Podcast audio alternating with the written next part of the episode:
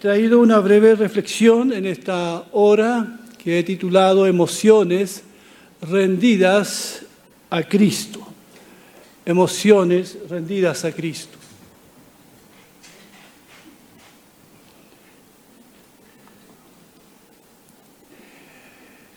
Satanás una y otra vez nos atacará en nuestro punto más vulnerable. Y las emociones son un flanco por donde el enemigo tratará de influir, permitiendo que nuestras emociones sean las que nos controlen y también nos dirijan.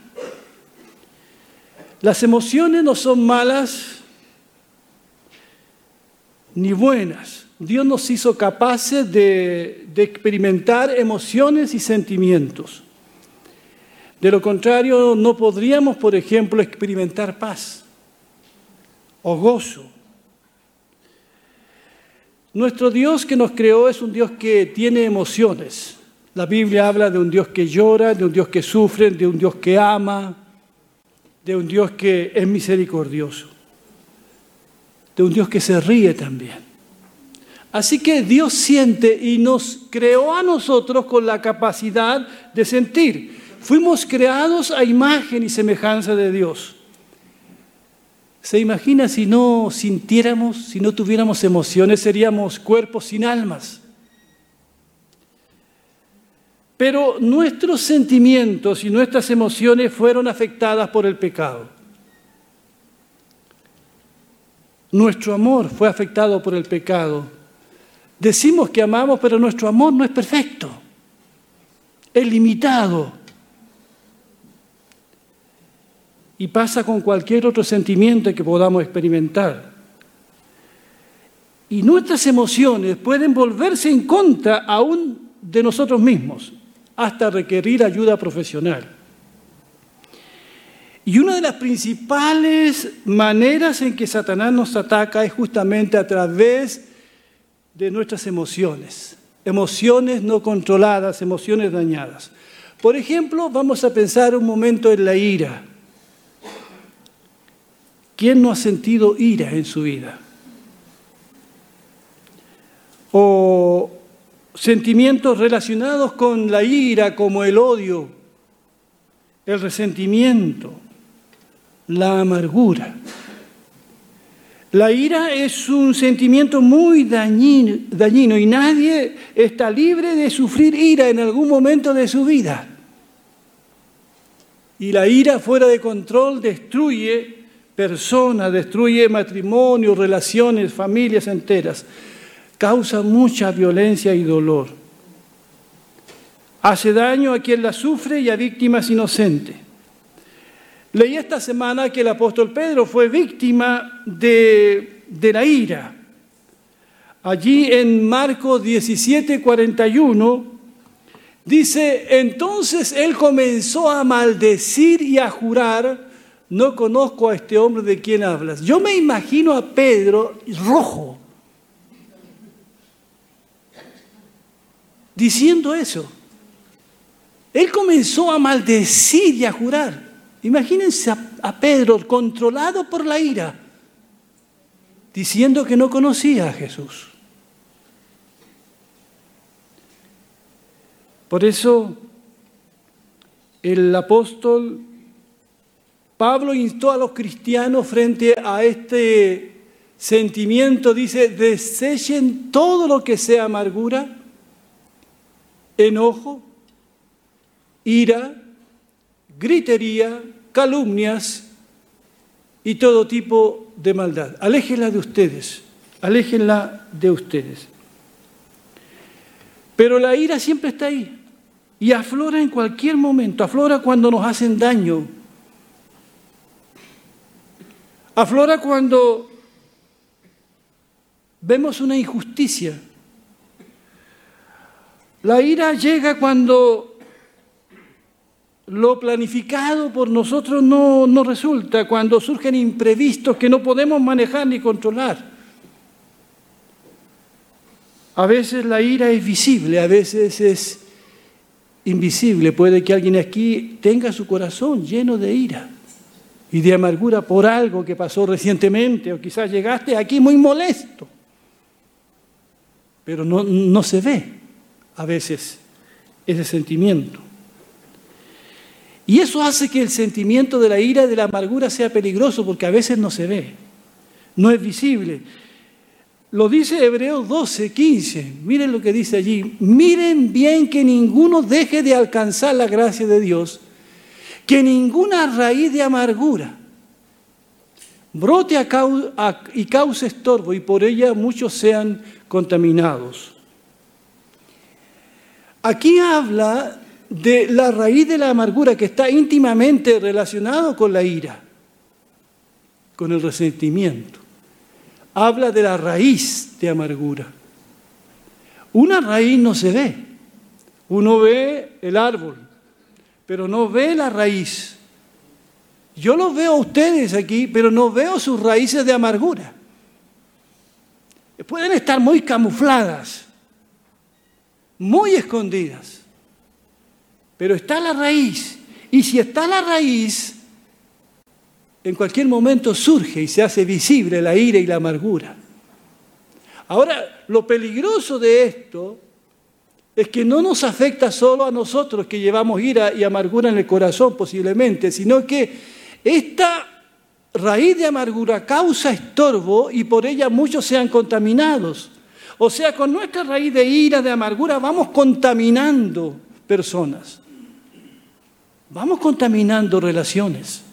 Vamos contaminando un lugar de trabajo, un ambiente laboral, vamos contaminando nuestra familia. Y a veces ha pasado iglesias. Han sido contaminadas por raíces de ira y amargura. Así que piense en eso, hermano, hermana, amigo que nos está escuchando desde su casa, piense en esto. La amargura es una raíz, pero no porque no sea visible, no está allí molestando. Curiosamente esta semana tuve que luchar con una raíz de, amargura y esta mañana yo oraba, Señor, quita esto de mí porque voy a predicar de esto. Quítalo de mí. Algunos están enojados y airados con Dios. Hasta eso puede llegar esto. Otros en contra de sus padres. Por eso Pablo escribía ese pasaje que todos conocemos. Dice, padres, no hagan enojar a sus hijos. La versión Reina Vadela dice, padres, no provoquen a ir a sus hijos. Mira, y esta versión dice, padres, no hagan enojar a sus hijos con la forma en que los tratan. Los padres podemos hacer eso. Podemos provocar a ir a nuestros hijos. Yo estoy seguro que todos esos jovencitos que delinquen, violentos, que hoy esta sociedad acusa y apunta, son chicos cuyos padres provocaron ira en sus corazones. No fueron criados como corresponde, fueron violentados en su niñez, se les ha tratado con con injusticia, ha habido favoritismos en la familia que ha provocado que muchos chicos estén llenos de ira. Recuerdo a un chico que visité en la cárcel de Iquique, mi padre nunca me advirtió de esto y estaba muy enojado, porque nunca le puso límites. Hay chicos llenos de ira. Y si tú no disciplinas a tu hijo, eso se va a volver en contra tuya. Vivimos en un mundo en que no pone límites.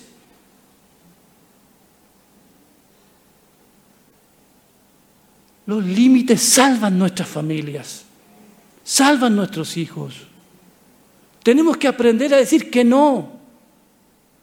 Nos cuesta decir que no. No tenemos la autoridad moral para decir que no. Vivimos en una sociedad permisiva que no sabe de criar los hijos. Tú sabes porque conoces la palabra del Señor. Conoces los valores y la enseñanza cristiana.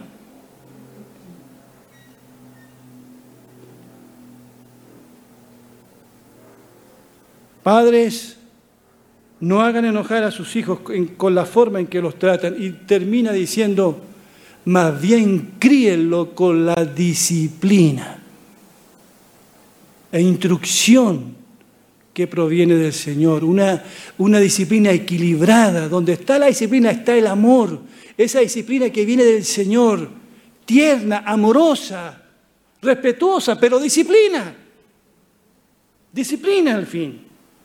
Entonces esto es muy importante, hermanos, al mencionar este tema. Otros y otras explotan y pierden el dominio propio y no saben por qué. Sufren un ataque de impotencia que no pueden controlar. A veces porque nuestro orgullo ha sido herido o sencillamente porque tenemos un horrible mal humor.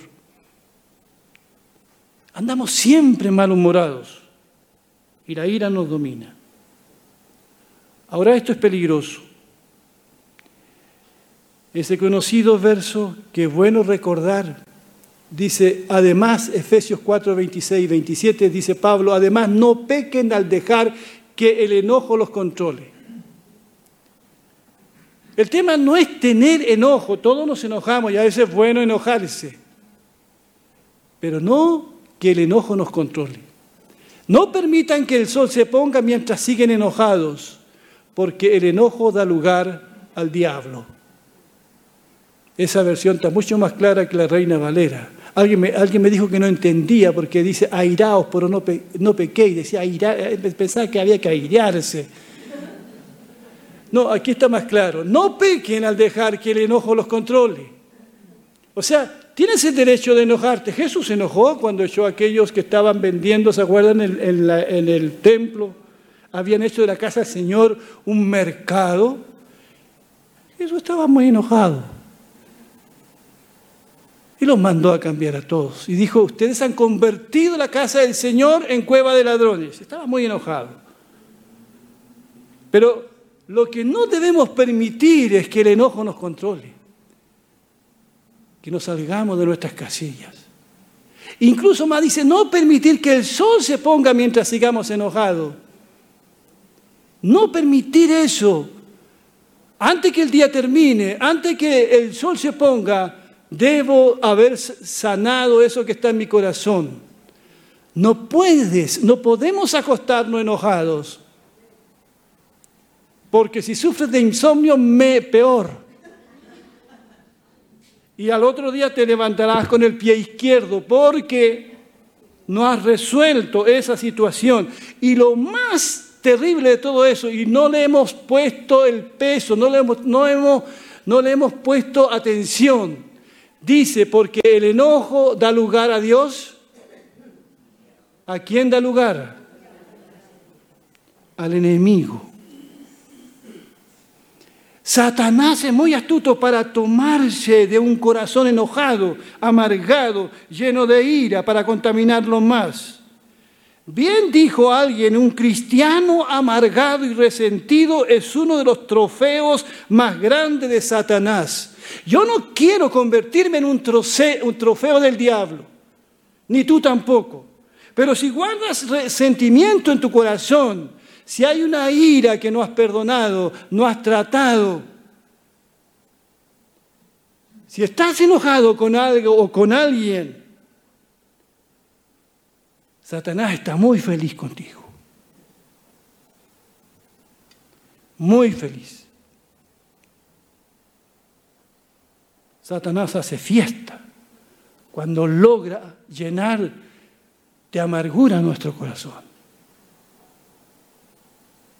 Por eso, hermanos y hermanas, amigos y los que nos están escuchando desde sus hogares, que espero también estén muy atentos y no se distraigan, somos llamados a enfrentar la ira. Toda forma de amargura, de lo contrario no avanzaremos en la vida cristiana. He dicho en otra oportunidad que quien mira la vida mirando por el espejo retrovisor de su auto, mirando el pasado y anclado al pasado, a situaciones que pasaron y nunca fueron perdonadas, tratadas y su corazón está con amargura, nunca avanzará en su vida cristiana, será siempre un niño o una niña en Cristo. Nadie que guarde enojo en su corazón podrá crecer a la estatura de Cristo. Nadie que tenga su corazón lleno de ira, de resentimiento, disfrutará el gozo de la salvación. ¿Sabía usted que la amargura nos enferma? Nos enferma físicamente. Un corazón triste, un corazón amargado no ayuda a la salud.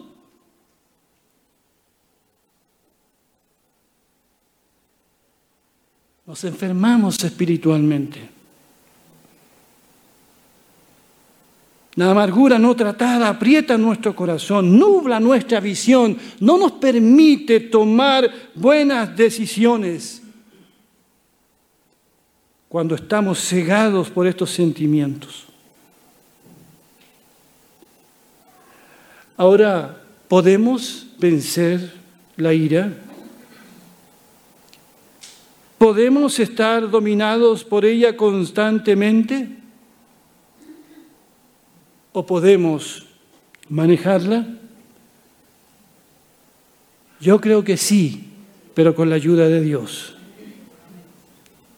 Ese odio que tenía Pedro, ese enojo, fue encausado por una pasión por Cristo. La ira de Pablo cuando perseguía a los cristianos hasta la muerte fue reemplazada con un ferviente deseo de predicar el Evangelio.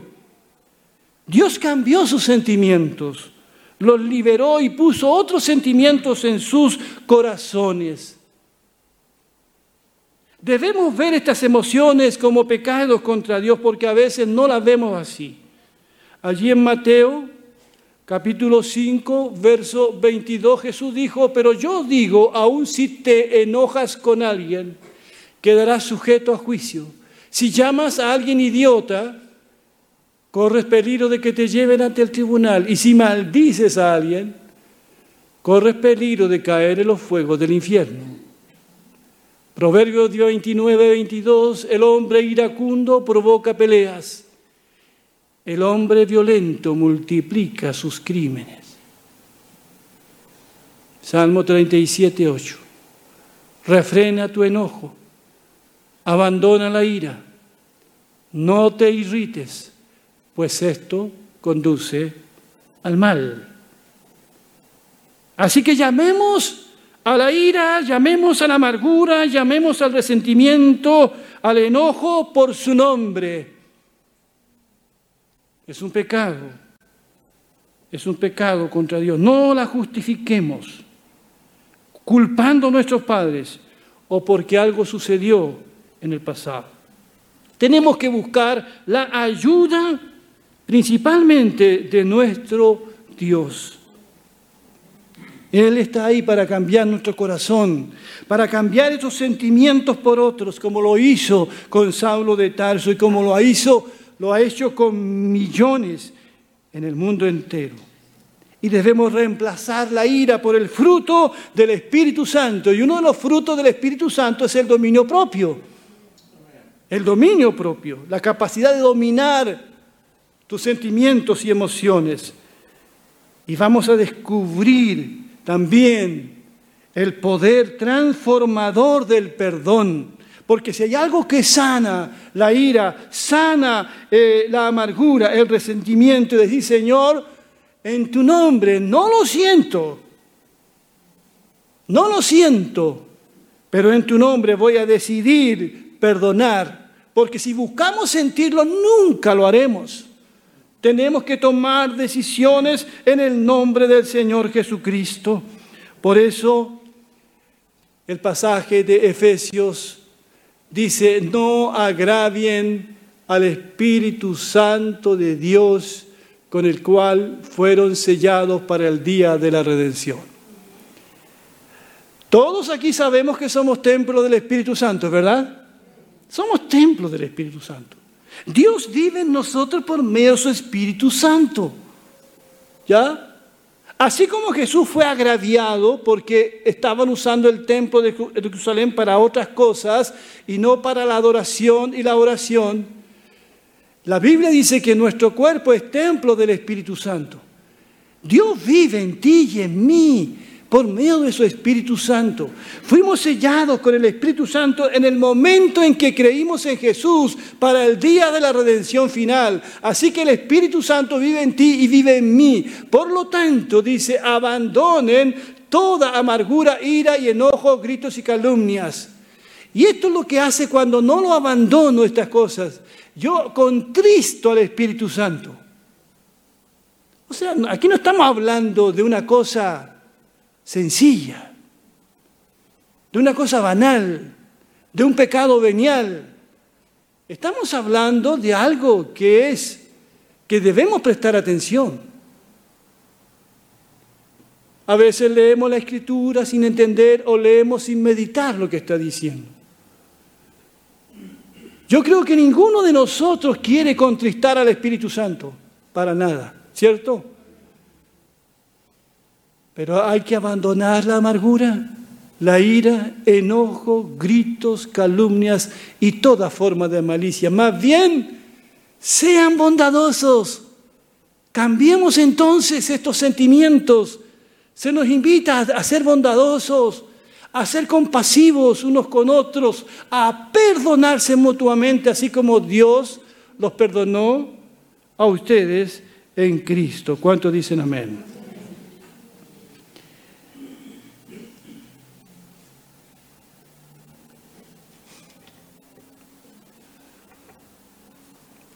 Emociones rendidas a Cristo. Que Dios nos ayude con esto, hermanos.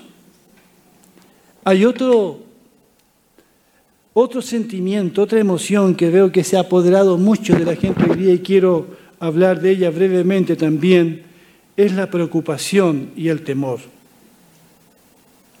Estas dos emociones se han vuelto muy comunes. Son los sentimientos que más dominan hoy a los chilenos.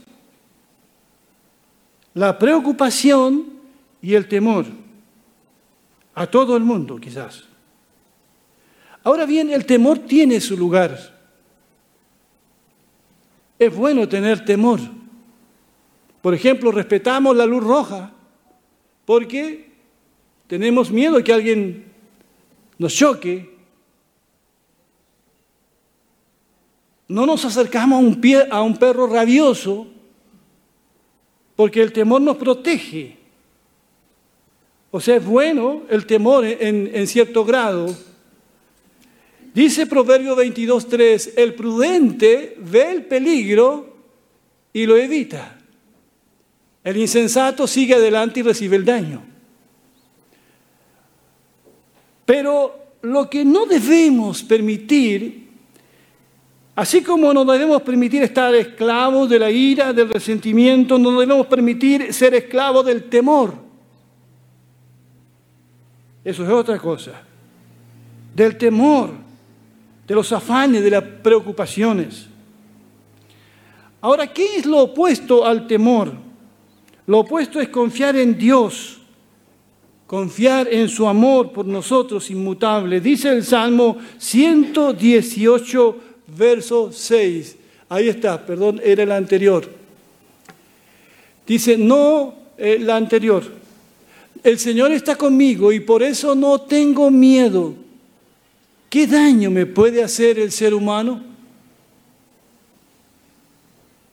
¿Cuánto bien nos hace escuchar esta palabra del Señor en un tiempo en que el temor nos domina por una u otra cosa? Saber que el Señor está con nosotros. Amén, hermanos. Y por eso no tengo miedo. ¿Qué daño me puede hacer el ser humano? Así que los invito en esta mañana a entregar nuestros temores también a Cristo. No tenemos que negarlo. Señor, aquí tengo miedo. Esto me está pasando. Estas son mis preocupaciones. El Señor quiere que seamos sinceros y no aferrarnos a esas cosas, entregárselas a Cristo y recordar siempre las promesas del Señor.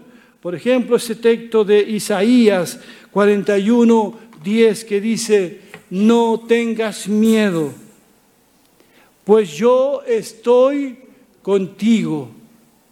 No temas, pues yo soy tu Dios, yo te doy fuerzas, yo te ayudo, yo te sostengo con mi mano victoriosa.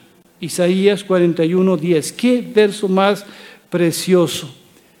El Señor Jesucristo dijo antes de irse al cielo, antes de dejar a sus discípulos con esa tremenda tarea de la que hablaremos el domingo siguiente, la tarea de conquistar el mundo, ¿Qué somos nosotros? Un puñado de discípulos.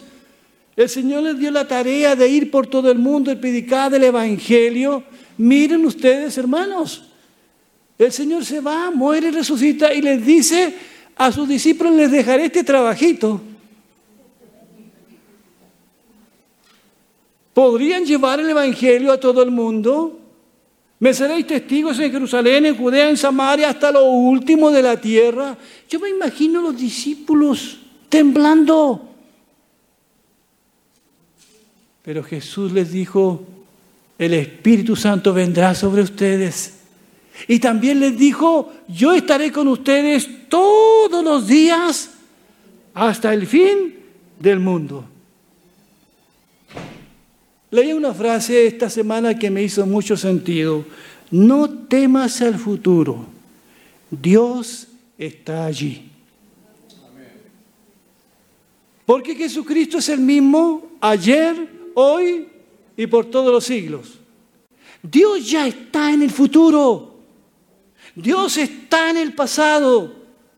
Dios está en el presente. Así que no temamos el mañana, el futuro porque Dios ya está allí, Él se ha adelantado, Él lo ve todo claramente. No temas, amada iglesia, amado hermano. ¿Hay algún temor en tu vida, hermana, hermano, hijo que estás acá? ¿Hay un miedo que te controla?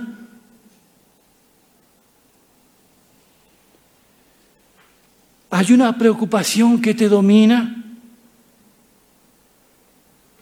Quiero dejarles para terminar ese pasaje de Filipenses. Los que lo alcanzan a leer, lean conmigo, porque es muy bueno que todos juntos leamos la palabra. A ver, lean conmigo. No se aflijan por nada, sino preséntenselo todo a Dios en oración. Pídanle y denle gracias también. Así Dios les dará su paz, que es más grande de lo que el hombre puede entender. Y esta paz cuidará sus corazones y sus pensamientos por medio de Cristo Jesús. Qué lindo cuando leemos toda la palabra del Señor. Tiene otro sabor. ¿Estás preocupado, preocupada? ¿Qué dice aquí la palabra? No se preocupen. No se aflijan por nada. ¿Qué es lo que tenemos que hacer? presentarle a Dios todo en oración. Señor, este sentimiento me está dominando. La ira me controla o me quiere controlar. Este sentimiento de amargura no me lo puedo sacar, Señor. Lo llevo por años, lucho contra él. Estoy aquí, Señor, pero lleno de miedo. No sé qué pasará con mi esposo en su trabajo. ¿Qué pasará con mi esposa? No sé qué pasará con nosotros el próximo año. No sé. No sé si podremos pagar nuestra casa. No sé, no sé si podré educar a mis hijos. No sé qué va a pasar.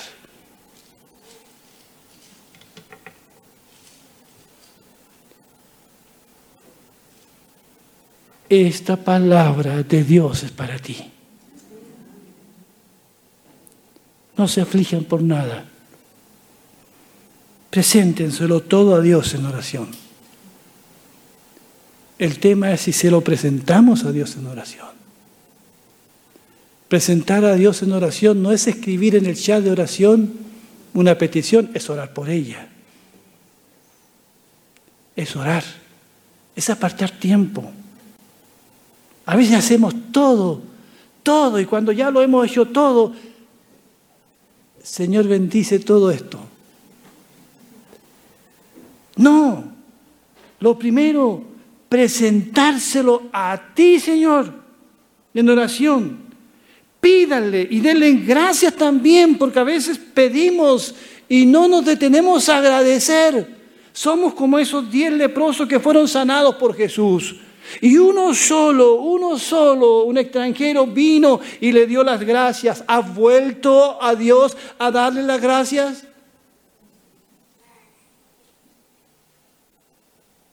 Y mira lo que dice aquí. Esto es muy importante porque estamos hablando de las emociones, estamos hablando de los sentimientos. Si tú presentas a Dios todo en oración, todos tus sentimientos, tus emociones que te están esclavizando, que te están frustrando, que te hacen daño. Si tú solo presentas a Dios y le pides y le das gracias, dice aquí que la paz de Dios, escucha, este es otro sentimiento, la paz de Dios, que es más grande de lo que el hombre puede entender. Esta paz cuidará, ¿qué dice? ¿Qué cosa? tus sentimientos. Eso dice, tu corazón, tus sentimientos, tus emociones. Mira lo que está diciendo. Aquí Pablo está hablando de nuestros sentimientos. Esa paz cuidará tu corazón.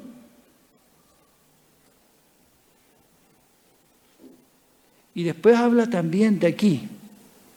No solamente tu corazón, porque habla de tus pensamientos. Cuidará tu corazón, pero también cuidará tus pensamientos, esos pensamientos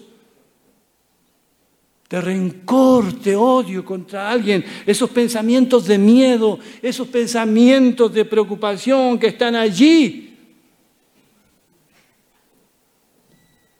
Y esta paz cuidará sus corazones y sus pensamientos por medio de Cristo Jesús. ¿Dicen amén?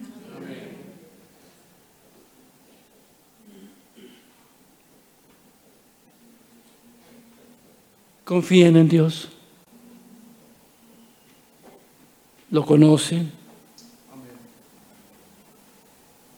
Emociones rendidas a Cristo. Que el Señor nos ayude.